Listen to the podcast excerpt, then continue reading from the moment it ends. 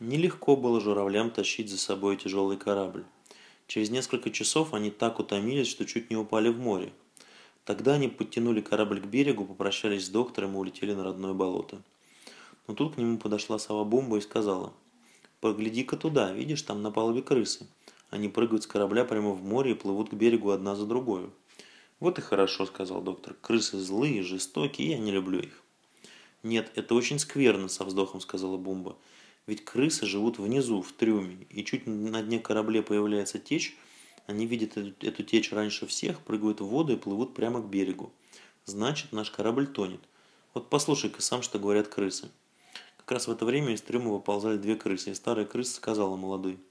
Вчера вечером иду я к себе в норку и вижу, что в щель так и хлещет вода. Ну, думаю, нужно завтра бежать. Завтра этот корабль потонет. Убегай ты, пока не поздно. И обе крысы бросились в воду. «Да-да», – вскричал доктор, – «я вспомнил. Крысы всегда убегают перед тем, как кораблю утонуть. Мы сейчас же должны бежать с корабля, иначе мы утонем вместе с ним. Звери, за мной, скорее, скорее!» Он собрал свои вещи и быстро сбежал на берег. Звери поспешили за ним. Долго они шли по песчаному берегу и очень устали.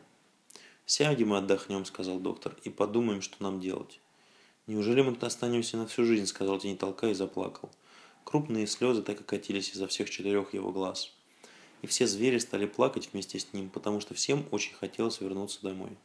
Но вдруг прилетела ласточка. «Доктор, доктор!» – закричала она. «Случилось большое несчастье, твой корабль захватили пираты». Доктор вскочил на ноги. «Что они делают на моем корабле?» – спросил он.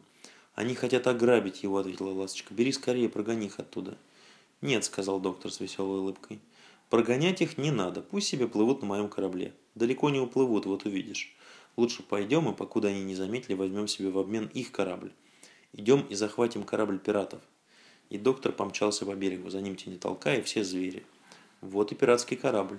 На нем никого, все пираты на корабле и болита. «Тише, тише, не шумите», — сказал доктор.